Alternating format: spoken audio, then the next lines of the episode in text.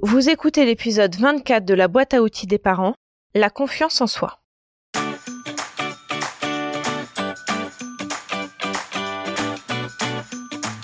Bonjour, je suis Juliette Cerceau, je suis coach de vie et coach parental.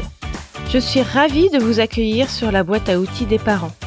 C'est le podcast dédié aux parents qui vous donne des outils concrets applicables facilement et immédiatement pour vivre une parentalité plus épanouie. Je vais vous parler de la confiance en soi pour vous, l'adulte qui m'écoute, et ensuite pour vos enfants. Mais avant cela, je voudrais que l'on soit bien au clair sur ce qu'est la confiance en soi. Figurez-vous que j'ai bien eu du mal à la définir par moi-même, en me disant Tiens, qu'est-ce que c'est la confiance en soi? Mais j'ai aussi eu du mal à trouver la définition. Et pourtant, d'aussi loin que je me souvienne, on m'a toujours dit que je manquais de confiance en moi. Je prenais ça pour acquis, car cette appréciation venait de personnes qui, d'après moi, avaient plus d'expérience et donc avaient les compétences pour me dire que je manquais de confiance en moi. Et moi je pensais oui oui c'est vrai, je manque de confiance en moi. Je suis sûre que vous reconnaissez là une étiquette si vous avez écouté l'épisode 7 de la boîte à outils des parents. Et ce n'est que des années plus tard, dans des circonstances un peu particulières que je ne vais pas développer ici car ça n'a pas beaucoup d'intérêt, l'important est que je me suis demandé si c'était vrai, si vraiment je n'avais pas confiance en moi. Parce que je portais ce manque de confiance en moi, cette étiquette comme un fardeau. Mais au fond de moi, je n'étais pas convaincue que je n'avais pas confiance en moi. C'est comme ça que j'ai commencé ma réflexion autour de la confiance en soi. Donc j'ai cherché ce qu'était le manque de confiance en soi ou la confiance en soi. Et j'ai été un peu déçue de ce que j'ai trouvé, car en réalité, c'est tout et n'importe quoi. Chacun a sa petite théorie sur le sujet, que ce soit en développement personnel, en sport, dans les études. Alors je vais vous proposer la mienne. je pense que l'on confond beaucoup la confiance en soi avec l'assurance. L'assurance est liée à une tâche, une situation en particulier. C'est circonstanciel. Ça rejoint l'expérience. Par exemple, quand je fais une soupe, j'ai confiance en ma capacité à faire une soupe. Il y a peu de risques que je la rate. J'en ai fait des centaines, j'ai donc beaucoup d'expérience, et je ne trouve pas ça compliqué de couper des légumes, de les faire cuire et de les mouliner. Je n'ai pas de doute quant à la réussite de ma soupe. J'éprouve donc de l'assurance dans ce que je fais. Par contre, quand je fais quelque chose pour la première fois, par exemple une brioche, pour rester dans l'exemple culinaire, j'ai beaucoup entendu dire que c'était assez délicat à faire, que la levée pouvait ne pas se faire pour une raison inconnue. Donc quand j'ai commencé ma brioche pour la première fois, je n'avais pas l'assurance de la réussir. Donc j'ai abordé la chose en me disant que j'essaierais et qu'après tout, même si c'était raté, à partir du moment où je mets de la farine, du sucre, du lait et du beurre, ça devrait quand même être mangeable. Et si je ratais cette brioche, j'aurais acquis une expérience qui me permettrait peut-être de réussir la suivante. La confiance en soi est à mon avis aussi confondue avec l'extraversion.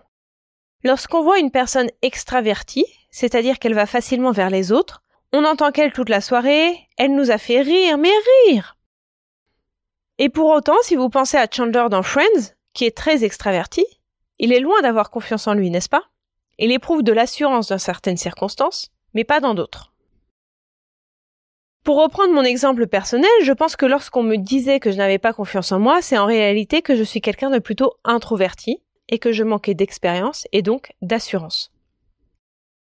Reprenons la base de l'expression confiance en soi et inversons-la pour avoir en tête confiance en l'autre. Vous savez pourquoi vous avez confiance en quelqu'un d'autre car cette personne est honnête avec vous, respectueuse, bienveillante, amicale. Donc la confiance en soi serait exactement la même chose, mais envers soi-même. Vous vous faites confiance si vous êtes honnête avec vous-même, même si c'est dur, quand vous êtes respectueux ou respectueuse de vous, que vous êtes bienveillant ou bienveillante envers vous, et que vous êtes votre meilleur ami. En bref, quand vous êtes dans votre équipe. Le doute peut être un facteur d'absence ou de manque de confiance en soi. On a une décision à prendre et on n'arrive pas à se décider. Je précise au passage que savoir prendre des décisions est une compétence qui peut s'apprendre et je peux vous aider à le faire dans le cadre de l'accompagnement de coaching personnalisé que je propose. Le doute n'est pas à bannir en soi. Quand il est circonscrit, maîtrisé, cantonné, il n'est pas du tout mauvais. Au contraire, il nous permet de nous dépasser, de développer notre créativité. Le perfectionnisme est également un facteur d'absence ou de manque de confiance en soi. Si on ne fait pas parfaitement, on est une moins que rien ou un moins que rien. On ne vaut pas la peine, il faudrait tout jeter à la poubelle. Nous sommes pour nous le pire juge que nous pourrions être. Notre discours intérieur est fondamental pour la confiance en soi. Si on s'insulte quand on rate quelque chose, ou si face à une situation nouvelle on se dit je ne vais pas y arriver, je vais encore galérer, je ne sais même pas pourquoi j'essaye, c'est autoréalisateur. Alors que si on se dit je ne l'ai jamais fait, mais il n'y a aucune raison pour que je n'y arrive pas, si d'autres y arrivent, c'est que c'est possible, et si c'est inédit, bah il doit bien y avoir un moyen d'y parvenir. C'est aussi autoréalisateur, et il vaut mieux que ça se réalise dans ce sens-là, n'est-ce pas? Donc comment avoir confiance en vous? Parlez-vous gentiment. Soyez dans votre équipe en toutes circonstances. Il ne s'agit pas de l'être seulement quand tout va bien et que tout est facile. Soyez honnête et respectueuse ou respectueux envers vous-même. Vous faites confiance à certaines personnes, vous pouvez avoir confiance en vous. Le reste, c'est de l'assurance qui s'acquiert par l'expérience. Parlons maintenant des enfants et de la confiance que les enfants ont en eux. Là aussi, il est facile de confondre la confiance en soi et l'assurance. Les enfants ont peu d'assurance car ils ont peu d'expérience. C'est normal puisqu'ils ont vécu moins longtemps que nous adultes. Concernant l'assurance, je pense que d'une part, ça dépend du tempérament de l'enfant, de son caractère, comme pour les adultes d'ailleurs. Il y a des enfants qui très petits sont plutôt observateurs ou acteurs, plutôt en retrait ou fonceurs. Je ne pense pas que ce soit déterminé de façon préalable par les gènes ou quoi que ce soit de ce genre. Je crois que c'est une résultante de l'éducation, de l'exemple que les enfants voient, de l'environnement dans lequel ils grandissent, et tout cela est majoritairement inconscient. C'est pour ça qu'on croit que les enfants naissent timides ou renfrognés ou aventuriers, mais en réalité ce n'est pas du tout le cas. D'autre part, ça dépend aussi de la façon dont les enfants sont éduqués, dont on leur parle, dont on les encourage. On le fait de façon inconsciente, c'est le fonctionnement par défaut de notre cerveau.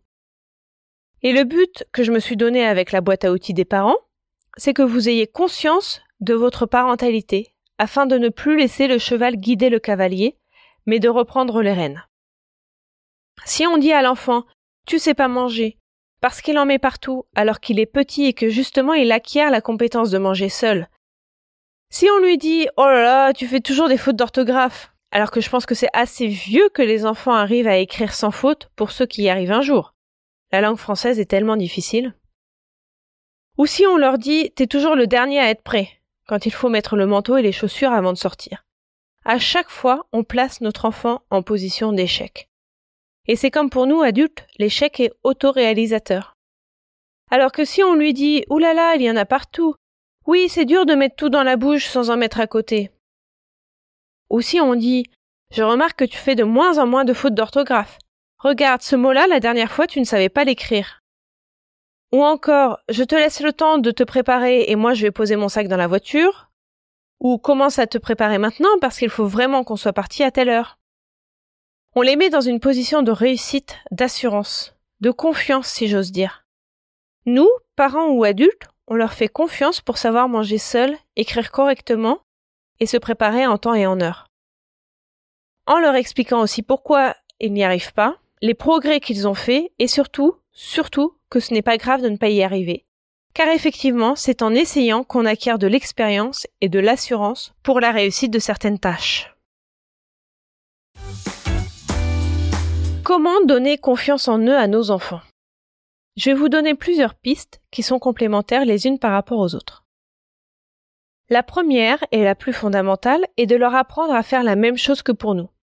À se parler avec gentillesse, à être honnête envers soi-même, à être bienveillant et respectueux.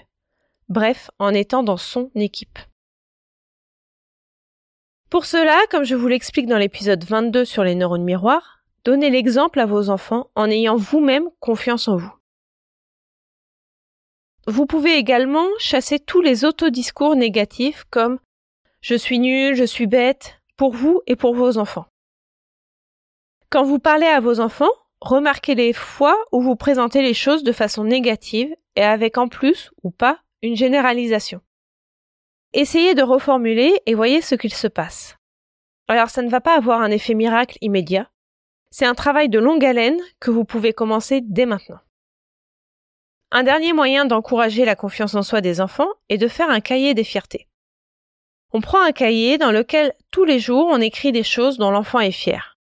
Le mieux est de le faire tous les jours, mais il ne faut pas que ça devienne une contrainte. Donc si on est trop fatigué ou pas dans l'humeur, on ne se force pas. Si on oublie, c'est pas grave. L'idée est d'écrire des accomplissements de l'enfant dans la journée, le soir, juste avant de se coucher. Comme ça, l'enfant s'endort en pensant à des choses positives qu'il a fait dans la journée. En général, je me limite à trois choses.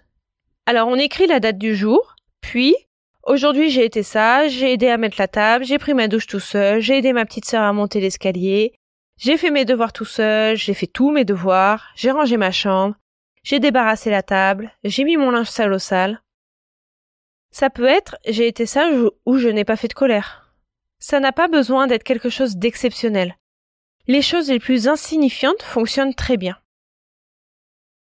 L'idée est vraiment de noter ce qu'on a fait de positif car le cerveau humain a un biais de négativité. C'est un fonctionnement par défaut qui nous fait remarquer tout ce qui est négatif. C'est une fonction primaire de notre cerveau grâce à laquelle nous avons évolué et survécu tous ces milliers d'années. C'est grâce à ce biais de négativité qu'on a fait du feu pour la première fois. Il y avait un problème, le froid, et l'homme a trouvé une solution, le feu. Mais dans nos vies modernes, le biais de négativité doit être contrôlé, sinon on est pessimiste, on voit toujours la vie du mauvais côté. Donc on va voir que notre enfant a fait ses devoirs en faisant plein de fautes d'orthographe, plutôt qu'il a fait tous ses devoirs, par exemple. Donc noter les petits accomplissements quotidiens est un bon moyen de remarquer le positif d'une journée, pour soi en tant que parent. Il peut y avoir des journées difficiles et remarquer que même dans ces journées difficiles il y a du positif et en tant qu'enfant pour renforcer sa confiance en soi. C'est aussi quelque chose que je conseille de faire à mes clientes et mes clients. Pour les adultes, je l'appelle le cahier des réussites, et nous n'avons pas besoin de sauver le monde pour réussir des choses dans nos journées. Être à l'heure, réussir le plat que nous voulions faire, avoir réussi à rester positif ou positif tout au long de la journée. Des petites choses, mais qui sont des réussites. Alors pour résumer tout ce que je vous ai dit dans cet épisode, la confiance en soi est souvent confondue avec l'assurance et l'extraversion. La confiance en soi fonctionne comme la confiance envers les autres. On a confiance en soi lorsqu'on est honnête avec soi-même, lorsqu'on se respecte, lorsqu'on est bienveillant ou bienveillante, et ce, en toutes circonstances. En bref, lorsqu'on est dans notre équipe. Pour apprendre à nos enfants à avoir confiance en eux, commençons par leur donner l'exemple, en ayant nous, parents, confiance en nous. On peut également chasser tous les autodiscours négatifs et tous les discours négatifs que l'on tient à nos enfants. On peut aussi tenir un cahier des fiertés. Dites-moi ce qui fonctionne pour vous. Vous retrouverez toutes les notions utiles sur le site internet BAO comme boîte à outils, BAO des parents.com. N'hésitez pas à vous inscrire à la newsletter pour être notifié des nouveaux épisodes chaque semaine.